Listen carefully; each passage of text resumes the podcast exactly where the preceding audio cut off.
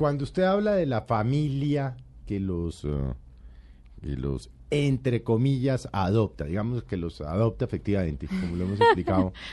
Tienen que ser familias, eh, eh, no puede ser una mamá soltera, sí, claro, claro. un padre soltero, un soltero, una soltera. Sí, sí, sí, claramente. No necesariamente, no necesariamente familia tiene nuclear que establecida. No, puede ser una familia conformada por, por dos personas, por una persona, ¿sí? No, no hay ningún inconveniente. Solo que en la familia soltera, en, en las personas solteras sí nos dedicamos un poquito más de tiempo porque necesitamos trabajar con esa persona, gracias. ¿Qué disponibilidad tiene esa persona para el niño? ¿cierto? Porque, ¿Por qué? ¿Qué pasa con una persona que es soltera y que no tiene como una red familiar? Pues, hombre, tiene que invertir el tiempo en su trabajo, en sus compromisos, muy probablemente va a tener que eh, de pronto faltarle al niño en alguna oportunidad. Entonces, ahí tenemos que trabajar mucho con ellos. Bueno, si usted un día no puede, usted tiene que prever cómo se va a organizar, ¿sí? y ese niño tiene que conocer esa familia extensa. Bueno, listo, no hay problema, tú no vas, pero va a ir, eh, voy a estar con mi mamá, va a estar mi hermana, va a estar mi sobrina, pero algo, porque lo que dice Felipe, o sea, el niño ya está bastante, bastante agotado frente a todo lo que es el maltrato. De tal manera que eh, tenemos abierta toda la, la posibilidad para familias y algo muy importante es que para retomar un poco como el proceso, cuando ya empiezan a, es decir, una familia puede quedarse en esa primera etapa, ir a la institución a visitarlo, ¿cierto? O llamarlo. o llamarlo, ¿sí? Lo importante es que el niño sepa que alguien lo llamó hoy, que tenía un trabajo en su colegio muy difícil, un examen, una tarea, ¿sí? Que alguien lo llame y le alguien personalmente lo llame y le diga, mi amor, ¿cómo te fue? No me fue mal, no te preocupes, lo vamos a mejorar. ¿Cómo te fue? Me fue bien, te felicito. ¿Sí? Tú lo puedes y lo vas a sacar. Las personas que quieran vincularse a, este, a este proyecto, mm, me imagino yo que de pronto deben cumplir un, un mínimo de requisitos, de pronto cierta edad, unos ingresos. mayor usted, habla, usted habla de, de procedimientos y requisitos. ¿Qué ¿Qué, cuáles son los requisitos? Mayor de 25. Claro, y ya eso está en la página del ICBF. pero vamos a trabajar. Banner Kids Safe. y, pero, pero trabajémoslo, es decir, para los que nos están oyendo. Mayor de 25 años, no tener antecedentes penales, fundamentalmente, ¿sí? Para, la, para que empiece ya pues como el contacto con el programa. Y eh, fundamentalmente, eh, o sea, como estricto es eso, ya dentro del proceso, en lo que va fluyendo, se va fortaleciendo un poco más. ¿Sí? Entonces, tiempo. Necesitamos ese tiempo y disposición de la persona fundamentalmente. Como lo decía Felipe, no es plata. Este proceso no genera un solo, eh, un solo recurso a las familias que quieran apostarle. Y en esa primera etapa van con los requisitos ¿cierto? Mayor de 25 años, no tener antecedentes penales, pues no ser personas con alguna limitación eh, de salud que les incapacite, ¿sí? Sí, no, pues es sano. Es sano, exactamente. Porque más eso va a requerir energía y tiempo. exactamente, tiempo. bueno, y pueden quedarse las familias en ese momento, ¿sí? Solamente en la llamada. Pero si la familia ya quiere sacar al niño, ya tenemos que empezar a, evaluar. A ver, dentro hay una transversalidad y es cómo evaluar las competencias de esa persona que quiere ser eh, familia mentor. Cómo hacer todo. Hay unos módulos dentro de los cuales usted puede ir fortaleciéndose, usted ingresa y encuentra los módulos, primero la, la, contextualización, segundo qué es padrino, cómo se construye el vínculo, qué es una competencia, cuáles son esas habilidades, todo eso viene dentro de los diferentes módulos, pero si usted va a retirar el niño del instituto, vamos a necesitar un poco más de su apoyo y de su colaboración porque necesitamos hacer unas entrevistas, unos test psicológicos, ¿sí? Eh, ver, dónde viven, pues, cuál es, Sí, señor. Y, eh, ¿Cómo viven? Exactamente. Cuando ya va a pernoctar es mucho más, eh, el niño es mucho más riguroso, ¿sí? Y tiene que haber pasado ya pues mínimo tres visitas en instituciones, haber compartido con el niño fuera de la institución, un día, luego de un día puede compartir un fin de semana, unas vacaciones, luego de, de, unas vacaciones puede ya compartir un tiempo más con el niño, siempre y cuando pues no afecte en el estudio, la familia esté como muy comprometida con el niño, en querer apoyarlo, en, en seguir apoyándolo en todo este proyecto.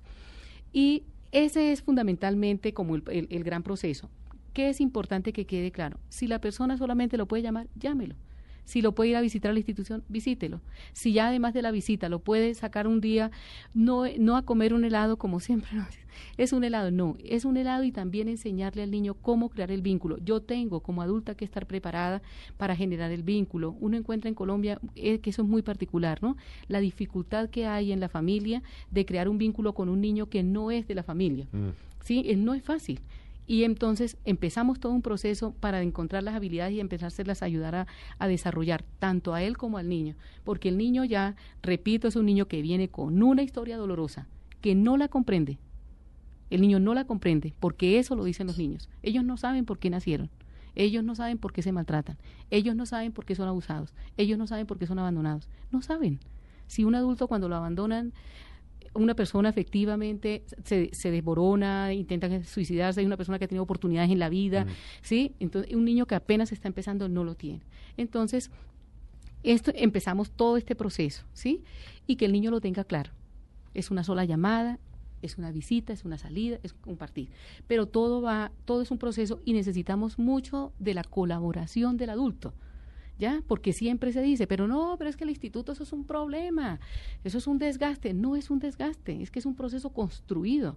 Si usted no me cuenta a mí qué limitantes tiene para poder generar el vínculo, yo no tengo cómo ayudarle a desarrollar esas habilidades. O si claro, no yo me imagino que habrá gente diciendo, ah, pero es que someterse a esa vaina y la burocracia y no sé qué, pero pues hay que entender que es que es un niño, es que no puede correr, el, el instituto no puede permitir que el niño vuelva a sufrir. No puede, exactamente. Y si uno quiere de verdad hacerlo y quiere vincularse, pues sí, haga un poquito de sacrificio, vaya a los talleres, hable con los psicólogos, invite a, a los trabajadores, las trabajadoras o trabajadores sociales del bienestar y déjenlos entrar a su casa. Exacto. Es, una familia.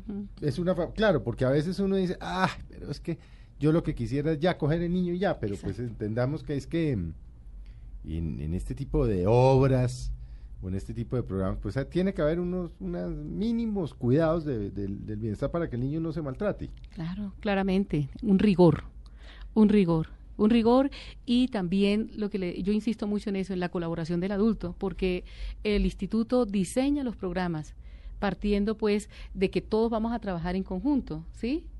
pero son procesos, las experiencias positivas que hemos tenido eh, nos muestran a nosotros que son familias que han tenido mucho dolor. Las familias también, las familias acogedoras. Posiblemente padres que han perdido hijos. Sí, exactamente. O que se han ido y o que Sí, o que tuvieron una niñez, una niñez muy difícil, sí, pero también vemos cómo ellos, a través de, de, su, de su capacidad de resiliencia, ellos logran superar y ellos dicen, yo quiero compartir esta experiencia porque puedo salvar a ese niño. Yo sé que lo puedo salvar porque yo me salvé. ¿Sí? Entonces son experiencias cuando uno empieza a hablar de esa parte como tan profunda. En alguna oportunidad eh, eh, nos hacían un requerimiento y nos decían, pero es que el instituto es, es muy, eh, es muy invasivo. Se, se, se, mete mucho en la vida personal. Le decíamos, es, es que ya quisiéramos que una familia biológica recibiera ese tipo de apoyo para que pudiera recibir el niño como lo merece, ¿no? Pero pues igual Estamos muy optimistas, eh, Felipe. Eh, sentimos que es como un evento que va a mover el, realmente como visibilizar a esos niños, ¿saben? Hay muchas personas que saben, ah, sí, el bienestar familiar tiene niños, claro, claro, tiene niños, pero son vidas, son un rostro. No es que no son estadísticas. No son estadística. Es decir, cuando uno empieza a llevar el niño a una estadística, muere, es un país que muere porque en los niños está todo, ¿sí? Están los sueños. Es decir, los niños tienen derecho a soñar pero nosotros tenemos que sentarnos a pensar, ¿sí? Porque siempre el cuestionamiento para uno es que ustedes sueñan con el ideal, no, no soñamos, pensamos en el niño, pensamos cuál puede ser la mejor, la mejor opción para el niño y necesitamos trabajar mm. con usted, compártalo, ¿sí? Y, hacemos mucha énfasis porque eh, sentimos que hay mucha resistencia, porque Colombia también es un país donde hay mucho dolor, ¿no? Es un país sí, sometido a la violencia por, eh, por 50 años. ¿Cuántas, ¿Cuántos eh, niños hay en este momento ya em, eh, trabajando con familias? Tenemos, hemos desarrollado varias estrategias. Hay una que se llama familia, hay un programa que se llama Familia Amiga y tenemos más o menos entre familias amigas eh, nacionales y con algún referente afectivo 162. ¿Qué es familia amiga? Una familia amiga es la que ya ha trascendido por todo este proceso. Ya, hizo todo ya este hizo tema. Todo ya, pasó por plan super amigos. Y dijo, me llevo el niño para la casa, pero asume todo, ¿no? Económicamente ah, ya. Dice yo, me he hecho, es una Es un hijo. Es un hijo. esa ya es como otra otra fase también del proyecto. Es una, pero es una adopción eh, no legal. No, legal sí, porque el proceso, a, ver, yo por eso es que le decía que, que eh, cuando hablamos de adopción, porque como hay tanta resistencia en Colombia para... Estaba pensando ahorita que tal vez a, donde debe, a donde debería o donde conduce todo esto es que si uno va y, y coge el niño y empieza a ir los domingos y empieza a ir el miércoles y, y, se produce ese vínculo afectivo de amor entre los dos, pues uno acaba adoptando el niño. Sí, claro, uno se termina encariñando. si, el niño, si yo pasé por el proceso de que el niño vaya a vacaciones conmigo y con sus eh, hermanos, entre comillas, pero ¿qué sentido tiene no adoptarlo? Sí, pero hay familias que a veces no, no dan el paso a la adopción y se sienten felices y los niños también. Sí, por eso es importante como que, la, que, yo, que todas las personas que nos están escuchando lo tengan claro. Ese sería ya como el, el último momento y después de todo un proceso. Pero la experiencia nos ha mostrado que hay muchos niños, de estos 162 niños que están con estas familias felices. Y viven con, ellos. Exactamente. Seguramente les dirán papá y mamá. Sí, exactamente, sí. Y se vinculan con los hermanitos. O sea, es que pienso yo que es que esta decisión impacta en la vida de cualquier ser humano, porque es usted enfrentarse a una realidad que usted no conoce. Sí, y que usted no sabe porque la vida da muchísimas vueltas. Mm. Hoy usted está bien, usted no sabe mañana cómo pueda estar. Sí, entonces cuando uno conoce todo ese dolor y ha trasegado como por toda esa necesidad de los niños, uno dice, bueno, yo tengo que aportarle algo. A este mundo le tengo que aportar algo y yo quiero salvar una vida. Pues precisamente María Juliana hace que 15 días estuvo aquí el gordo en Jumea. Ah, sí, Carlos el gordo en Jumea. señor y nos llamó mucho la atención porque le preguntamos por sus hijos, dijo Gustavo el mayor tal cosa, no sé qué, dijo, y el quinto. Y yo le dije el quinto, ¿qué? Mm, me dijo, es que es mi hijo, pero no es mi hijo. Le dije, ¿cómo así? Carlos me dijo, sí. Fíjese que hace veintitantos años, veinticinco, más, más de años. años. Eh, mi señora, que era productora de televisión, estaban grabando una novela en X sitio, Magangueo, no sé qué Llegó muy conmovida y me dijo, Carlos, hay un niño abandonado, nadie sabe quién es el niño. El niño está en la calle, nadie lo reconoce, le botan migajas, lo recibe una vecina, yo me lo quiero traer para la casa. Y se lo trajeron. No hicieron proceso de adopción, nunca aparecieron los padres, el niño estaba totalmente abandonado, dijo, y hoy por hoy es el hijo que yo más quiero. Así es. Sí. y muy, muy conmovedor lo que nos contaba Carlos. Muy bonito, sí, claro.